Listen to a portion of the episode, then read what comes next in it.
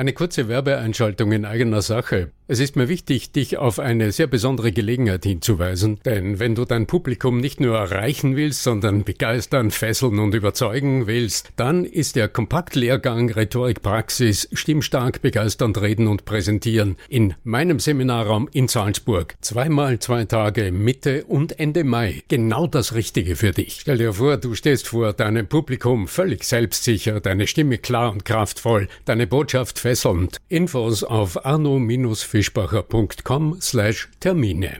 Und nun viel Vergnügen mit der aktuellen Episode. Wenn wir uns hier im Stimme wirkt Podcast unterhalten, dann sprechen wir ganz selbstverständlich auf Deutsch.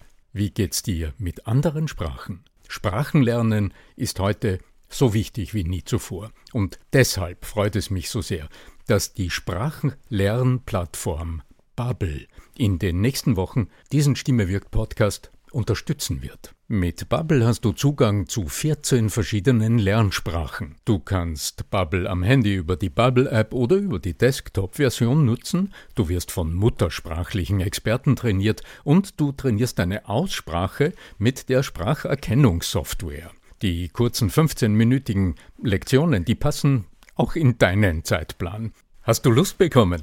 Dann darf ich dich als Stimme wirkt Podcast-Hörer und Hörerin auf ein halbes Jahr Bubble einladen. Denn mit dem Code Stimme wirkt zahlen Hörerinnen für sechs Monate und erhalten zusätzliche weitere sechs Monate ihres neuen Bubble-Abos geschenkt. Du zahlst also für sechs Monate und lernst ein ganzes Jahr. Infos und den Code einlösen kannst du auf bubble.com slash Stimme wirkt. So, und jetzt zu unserem heutigen Thema. Wenn in einem Gespräch in dir der Eindruck entsteht, dass allein schon deine Stimme Widerstand erzeugt, was tun? Du hörst heute ein Fallbeispiel aus meiner Coaching-Praxis und drei Lösungsansätze für dich. Bleib dran. Der Ton macht die Musik. Der Podcast über die Macht der Stimme im Business mit Arno Fischbacher und Andreas Giermeier. Für alle Stimmbesitzer, die gerne Stimmbenutzer werden wollen. Du fragst dich beim Hören dieses Podcasts gerade, ob ein Coaching mit dem Arno Fischbacher dir genau jenen Anstoß vermitteln könnte, den du gerade brauchst? Der einfachste Weg, das herauszufinden, ist unser Gespräch. Geh auf arno-fischbacher.com und such dir einen passenden Zeitpunkt für unser Telefonat. Ich freue mich auf dich. Ablehnung. Ablehnung, das ist so dieses, dieses grausame Gefühl, das ist dieser Schmerz, dieser unglaubliche Schmerz, tatsächlich im Gehirn nachweisbar, im, im Schmerzzentrum äh, äh feuert da. Und was ist, wenn wir diese Ablehnung vielleicht auch durch unsere Stimme mit befeuern. Lieber Arno Fischbacher, du hast mit einer deiner Kundinnen zu tun gehabt, die uns, die dir einen Fall äh, geschildert hat, nämlich ihren persönlichen, und die meint, mit ihrer Stimme Widerstand auszulösen. Erstmal herzlich willkommen äh, den Zuhörern, Servus an dich und was war da los? Ja, Andreas, äh, in der Tat, lieber Andreas Giermeier von lernenderzukunft.com, danke, dass du auch heute mein Gesprächspartner bist. Eine interessante Fragestellung. Ähm, begonnen hat es so, äh, ich, äh, ich sehe in meinem Kalender, wie gewohnt, einen Termin aufpoppen, einen Telefontermin, sehe, eine Dame hat sich in meinen Kalender eingetragen, hat sich ein Telefonat mit mir gewünscht, ich rufe sie an und sie erzählt mir, es muss an ihrer Stimme liegen, sagt sie. Ich habe nachgefragt, was, was das Thema ist und in welcher Situation sie ist. Und sie erzählt, sie ist Unternehmerin.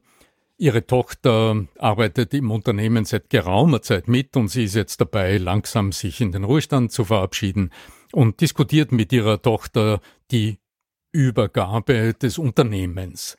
Und es war schon herauszuhören in ihren ersten Sätzen, als sie über ihre Tochter und über diese Gespräche geredet hat, dass hier äh, ja irgendwie die Sache am Dampfen ist und dass also da offensichtlich äh, Konflikte äh, zu, am Gange sind, äh, die sie nicht in den Griff kriegt. Und sie sagt dann ja, also jedes dieser Gespräche, mehr oder weniger jedes dieser Gespräche eskaliert in irgendeiner Art und Weise und sie sie hat so das Gefühl, es muss irgendwie an ihrer Stimme liegen. Ihre Tochter würde schon vorab quasi noch, im Grunde bevor sie wirklich was äh, Richtiges gesagt hat, würde ihre Tochter schon reagieren.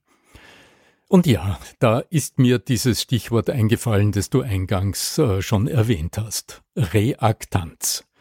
Auf Deutsch wird es ja gerne mit Blindwiderstand äh, übersetzt. Also dieses eigenartige Phänomen, dass du, was immer du sagst, das Gefühl hast, bei der anderen erzeugst du Widerstand. Kaum sagst du etwas, ja, äh, gibt's äh, Entgegnungen oder Einwände und das Gespräch kommt nie richtig in die Gänge, sondern es Genau, es ähm, läuft im Grunde auf der persönlichen Ebene etwas schief, das natürlich den Fortgang der inhaltlichen Diskussion unmöglich macht und sabotiert. Ich habe interessiert äh, hineingehorcht in meine dicken Kopfhörer, die ich bei solchen Telefonaten aufhabe, weil ich die über, über meinen Mischpult führe, damit meine Stimme ordentlich ankommt bei meinen Gesprächspartnern. Und ich höre eine erwachsene Frau, die offensichtlich mitten im Leben steht, so wie sie agiert, so wie sie klingt, so wie sie mir auch ihre Situation schildert und wie sie ganz klar zum Punkt kommt und mich einlädt, mich bittet, sie dabei zu unterstützen. Wir haben also auch tatsächlich das erste Coaching vereinbart, haben also einen Termin ausgemacht und haben uns hier sogar live getroffen, in dem Fall ungewöhnlicherweise. Und es äh, war interessant, denn ich habe mir im Vorfeld überlegt, naja, welche Lösungsansätze kann ich ihr denn bieten? Als allererster, um einmal einen Einstieg zu finden, habe ich äh, Sie gefragt, wie denn diese Gespräche ablaufen, ob Sie da im Geschäft sind oder ob Sie da irgendwo am Tisch sitzen, wie denn das Setting ist für diese Gespräche. Und sie hat mir erzählt, nein, dann haben sie sich, da setzen sie sich nieder und da sitzen sie am Tisch und es kam als allererster schon sehr transparent heraus, dass diese Gespräche sofort zu einer körpersprachlichen Konfrontation führen. Also, dass die beiden wie zwei Streithähne, wie das halt so ist, wenn etwas eskaliert, einander gegenüber sind und dann gibt's Vorwürfe und wechselseitige Vorwürfe und in dem Moment ist die Sache schon eskaliert. Also mein allererster Denkansatz im Coaching. Also es gibt immer hundert Wege, die zum Ziel und zum Ergebnis führen. Aber bevor ich die ganz heiklen Themen berühre, mache ich sehr oft in, in so einer Coaching-Situation überhaupt bewusst, wie die Wirkung entsteht, die wir auf andere haben. Und wenn das Thema an sich schon heikel ist, dann ist es fatal, in einem Gespräch einander gegenüber zu sitzen. Das führt unweigerlich ins Verderben. Also habe ich äh, meiner Kundin klargemacht, wie das Prinzip der Proxemik funktioniert, also welche Funktion die räumliche Psychologie hat in unserem kommunikativen Geschehen und äh, dass ein sehr einfacher allererster Handlungsschritt, den man tun kann, ohne auch nur irgendwelche emotionalen oder inhaltlichen Dinge zu berühren, ist, sich jedenfalls nicht einander gegenüberzusetzen, sondern in den Schulterschluss zu gehen. Also wenn du einen Tisch hast und du hast die Auswahl, dann setz dich übers Eck, so dass du das Thema als dritten Punkt im Raum wahrnehmen kannst. Schritt Nummer eins. Was war der zweite Schritt? Es war ganz klar, dass diese Problematik nicht erst seit gestern existiert, sondern ja zwischen Mutter und Tochter sich offensichtlich äh, im Lauf der Jahre irgendwo problematische Kommunikationsstrukturen herausgebildet haben. Wovon spreche ich? Also so wie ich diese Dame auch gehört habe, schon am Telefon und dann auch im Coaching, eine sehr resolute, lebenserfahrene und durchaus tatkräftige Frau hatte ich da mit mir in, in der Arbeit. Und es war ganz klar, wenn sie, wenn sie sich was in den Kopf setzt, sie ist als Unternehmerin gewohnt, ihre eigenen Entscheidungen zu treffen und die auch durchzusetzen.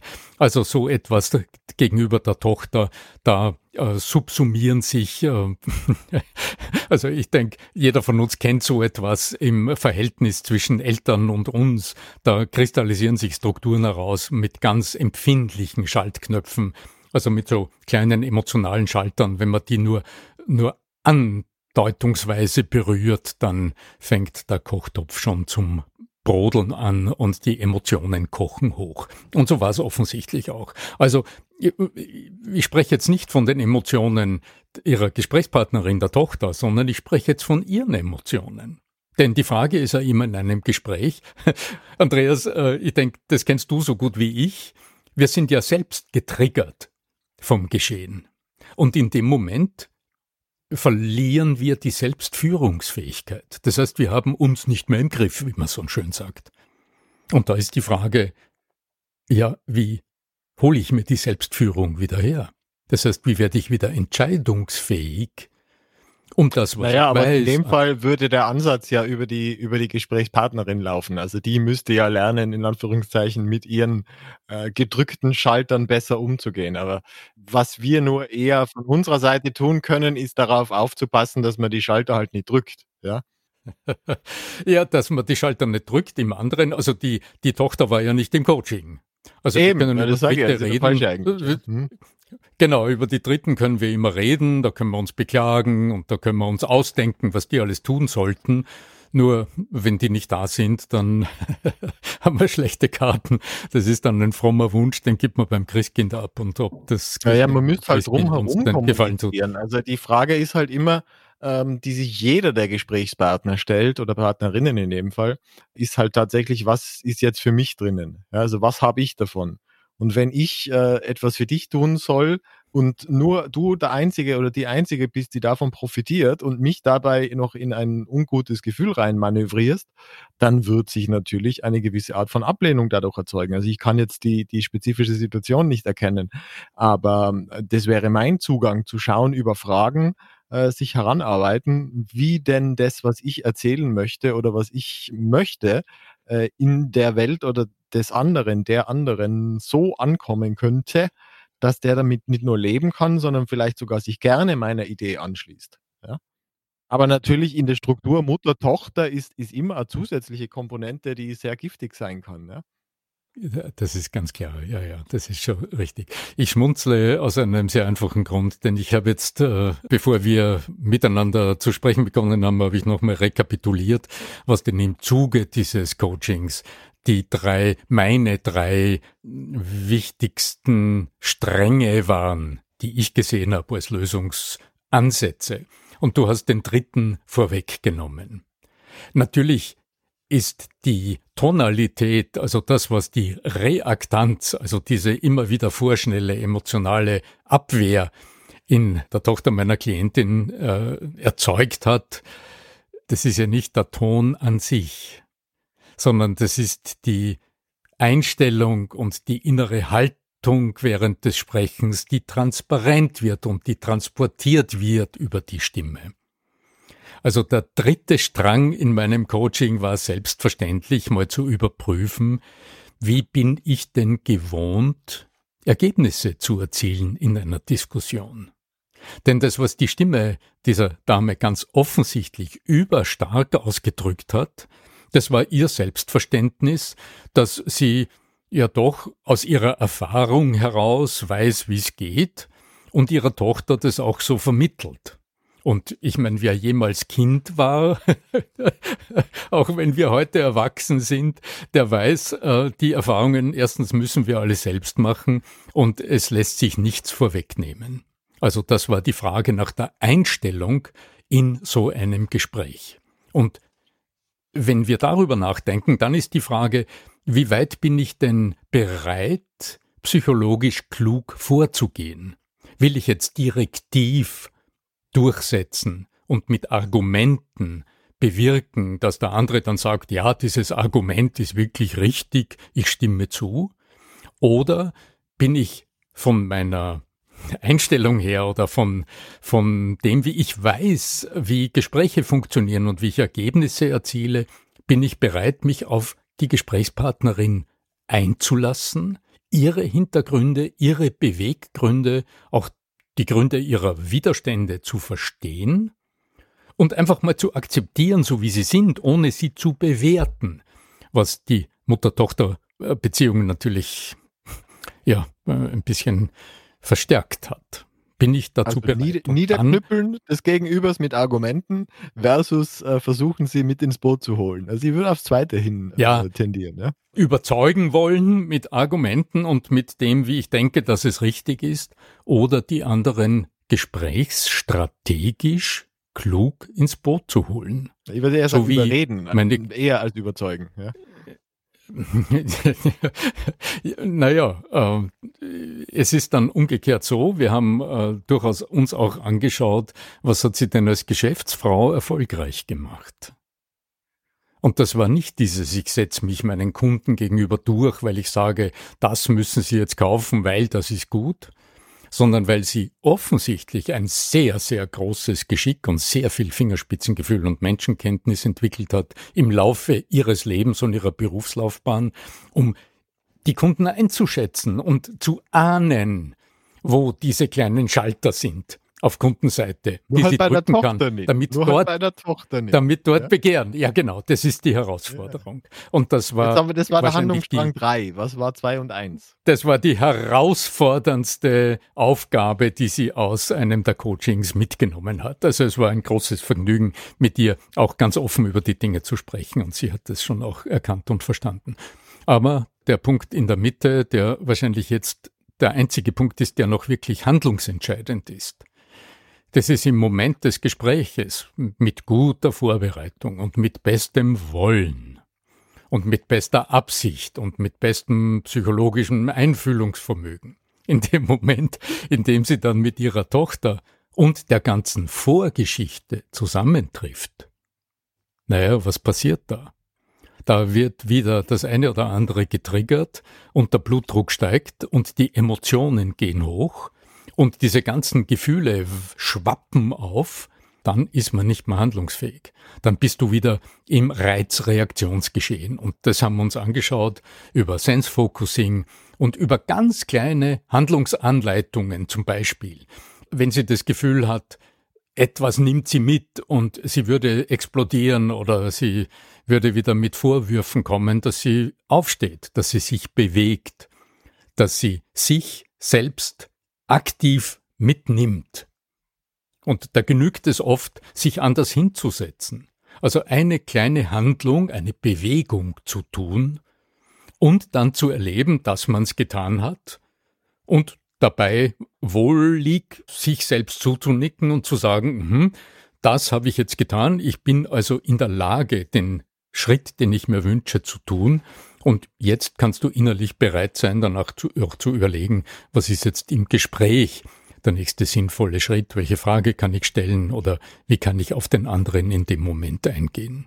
Und diese drei Punkte zusammen waren gewissermaßen die, das waren die drei Handlungsstränge, die äh, in einem sehr, sehr interessanten Coaching, bei dem eine, Kundin anfangs sagt, es muss an meiner Stimme liegen, dass die Situation so eskaliert und ich so viel Widerstand erhalte. Und wir am Ende sehen, letztlich geht's wieder um diese Reizreaktionsverkettung, der wir scheinbar hilflos ausgeliefert sind in einem Gespräch. Und wenn das passiert, du weißt, Andreas, das Gefühl, das dann auftaucht, ist Hilflosigkeit oder äh, man ist praktisch in einem Geschehen, von dem man selbst ja mitverfolgt, so geht's nicht, aber gleichzeitig die Emotionen nehmen dich mit und du erlebst dich selbst als nicht äh, steuerungs- und handlungsfähig. Du fragst dich beim Hören dieses Podcasts gerade, ob ein Coaching mit dem Arno Fischbacher dir genau jenen Anstoß vermitteln könnte, den du gerade brauchst? Der einfachste Weg, das herauszufinden, ist unser Gespräch. Geh auf arno-fischbacher.com und such dir einen passenden Zeitpunkt für unser Telefonat. Ich freue mich auf dich. Was auch noch eine gute Übung sein kann, also jetzt, äh, die ich von der Vera Birkenbill unter anderem auch mitnehme, ist äh, tatsächlich sich den Dialog der Stadt, der auch der, der misslungene Dialog, der stattgefunden hat, den sich noch einmal bewusst zu machen und ihn tatsächlich umzuformulieren, jetzt mit dem Gelernten. Und tatsächlich zu schauen, okay, wenn ich jetzt denn noch einmal die gleiche Situation hätte, was würde ich mit dem jetzigen Wissen denn anders machen? Und das bestenfalls schriftlich, damit es tatsächlich auch äh, Art von äh, Verarbeitung ist und im künftigen wahrscheinlich dir leicht, erstens viel leichter fallen wird, solche Gespräche zu führen und du in jedem Fall den Fokus, die Bewusstheit immer, immer haben wirst. Und das ist ja das Gute. Deswegen Umschreiben solcher Dialoge, neu konzipieren, das macht wirklich, also das ist äh, eine sinnvolle Tätigkeit, sage ich mal so. Hm? hm? Tolle Anregung, Andreas, denn unsere Gedanken sind ja offensichtlich sehr flüchtig. Und wenn du dir nur denkst, wie du es anders machen würdest, erst in dem Moment, in dem du es in Sprache bringst, und das tust du halt am besten, indem du es wirklich aufs Papier bringst, nötigt es dich, den Gedanken Form in der Sprache zu geben. Tolle. Anregung. Mhm. Ja. Herzlichen Dank, ja. mein Lieber. Sehr, sehr spannender Fall, muss ich wirklich sagen. Und die Lösung scheint manchmal so einfach, aber es ist, braucht halt dann doch mindestens drei Handlungsstränge und äh, ein Coaching mit dir, dann äh, kann man sowas lösen. Wenn man sowas denn tatsächlich auch machen wollen würde, wenn jetzt jemand daheim zuhört und sagt, ja, also ich hätte auch so eine Herausforderung, wie geht das denn? Wie meldet sich der bei dir? Wie kommt der zu so einem Termin? Das ist ähm, sehr einfach. Ja, Termine muss man schauen. Ja, ähm, mein Kalender ist nicht immer ganz leer.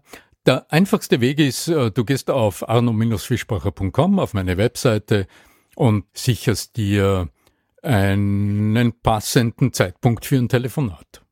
Das ist meinen Kalender und dann wünschst du dir einfach ein Telefongespräch mit mir und ich rufe dich zum passenden Zeitpunkt, zum gewählten Zeitpunkt an, dann sprechen wir miteinander, so dass du die Gelegenheit hast zu überprüfen, ob ich dein richtiger Ansprechpartner bin und ob die Art und Weise, wie wir über dein Thema sprechen, auch für dich äh, erfolgsversprechend ist in einer möglichen Zusammenarbeit mit mir.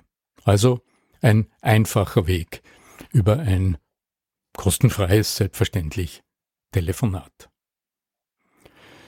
Ja, interessanter, wirklich ein interessanter Punkt. Reaktanz, also dieser, dieser undefinierte Widerstand, den wir sehr oft erleben, in Gesprächen über drei Lösungsansätze haben wir heute ganz kurz gesprochen über einen Blick auf die räumliche Situation.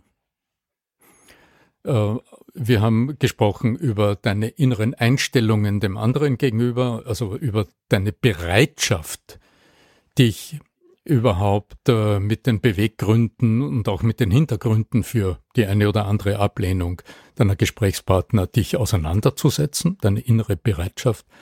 Und wir haben uns unterhalten über deine Fähigkeit im Moment des Geschehens, wenn Emotionen auftauchen, wenn starke Gefühle dich mitnehmen, dich wieder zu erden und die Führung über dich selbst wieder zu erlangen. Ja, wann immer äh, du es ausprobierst, ich wünsche guten Erfolg und guten Nutzen. Schön, dass du zuhörst heute bei unserem Stimme wirkt Podcast. Lieber Andreas, herzlichen Dank, dass du mich begleitet hast heute als Gesprächspartner. Möge die Macht der Stimme mit euch sein, euer Arno Fischbacher.